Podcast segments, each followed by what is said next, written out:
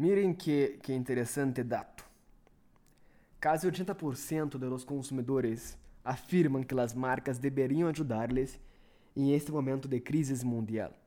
Ou seja, que os usuários estão esperando que as marcas possam posicionar-se e tomem liderazgo da situação da pandemia que vivimos.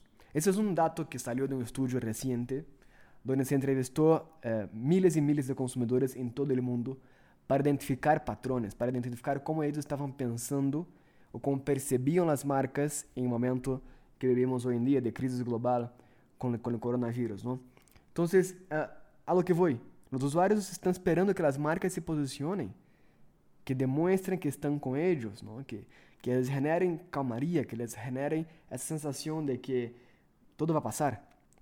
Também esperam justamente que as marcas deveriam seguir seu rol de comunicação informando a sociedade que é o que está, se está fazendo nesses momentos. Se os usuários não querem que as marcas desapareçam, que não estejam presentes, que, que esperem que passe todo isto e depois regresse. Não. Eles dizem que as marcas têm que posicionar-se e comunicar-se, seguir comunicando, pero com mensagem de comunicação muito mais orientado a como eles estão ajudando o mundo a sanar, como eles estão ajudando o mundo a estar melhor para o que vem. Sin embargo, dizem que não esperam ou não querem que as marcas aproveitem da crise para generar integração, para generar relacionamento com eles. Então, a lo que vou acá é que existe uma, oportunidade muito boa de acercarnos a los usuários e melhorar quizá esse nível de percepção da marca. Sin embargo, uma linha muito tênue, é uma linha muito delgada, que se haces algo que parezca fora de curva ou que parezca que se está fazendo algo muito esforçado, ou seja, muita mucho más allá de, de, lo natural, los usuarios podrían alejarse de la marca. Lo que voy es que el momento actual del mundo requiere una línea de comunicación muy bien planteada. No podemos solamente querer surfar en la ola y pensar que estamos ahí, la sensibilidad va a ser buena. Los usuarios no quieren que ahorita que estamos todos preocupados, pues ya comunique lo, lo, lo me amas, ¿no? Hay que tener un grado de, de satisfacción y de interacción con el usuario donde uno perciba tu real propósito, tu real valor. Quase 8%, ou seja, quase nadie, 8% dos encuestados dizem que as marcas não deveriam fazer publicidade em este período. Seja, eles não querem ver a publicidade das marcas. Ou seja, quase nada. Quase nadie. Então, uh, é muito importante que as marcas sigam seu processo de comunicação, pero é igual de importante conhecer muy bien tu usuario, saber cómo ese usuario está percibiendo el entorno para que tu comunicación sea mucho más directa, objetiva y de manera mucho más eh, inteligente. Entonces yo quiero compartir aquí justamente algunos consejos muy importantes para que podamos, ahora que me escucha, para que puedan aplicar a sus marcas y saber que este momento puede ser determinante para bien o para mal para tu negocio, para tu compañía. Ah, el consejo número uno es que no tienes que desaparecerte. Tienes que más que nunca estar presente en su día a día.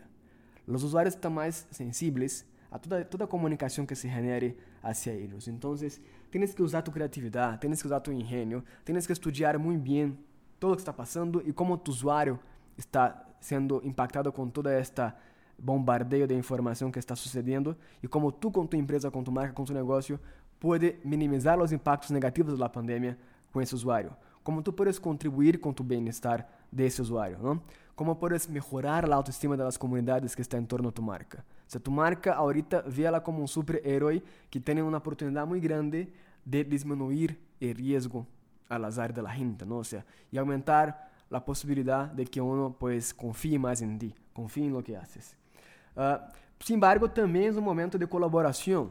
Eu me quedo pensando basicamente nas películas que hemos visto que agora se converte caso na realidade uh, de que los superhéroes, vemos ahí la Liga de la Justicia, los Avengers, los de la galaxia, que sea, siempre se reúnen para salvar el mundo, porque sabemos que aunque tenga poderes especiales, pues solo es muy difícil. Y así también son las marcas. Entonces, deja a su lado tu ego, establezca relaciones uh, com tus stakeholders, ¿no? com tus provedores, com todos aqueles que participam deste processo e vamos tratar de juntos ajudar a nossa comunidade de usuários. A ver como puedes tu uh, criar esse sentido de, de película nova-iorquina de super-herói e como tu puedes, eh, de maneira grupal, de maneira conjunta, pues ajudar tus usuários.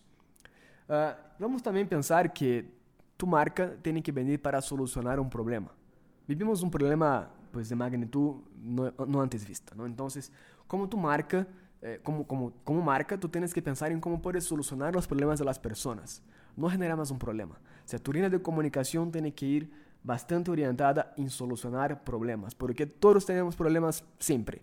Y ahora con la pandemia tenemos problemas tres veces más, aunque no existan, pero creemos que hay problemas.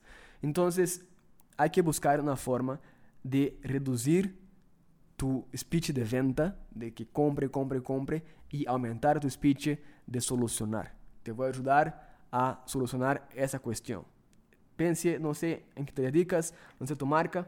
Aquí podría dar muchos ejemplos, pero no quiero entrar en ejemplos. Quiero que tú ahorita mismo puedas internalizar esta información y ver cómo tú puedes solucionar un problema que tiene tu, tu audiencia, ¿no? tu público meta.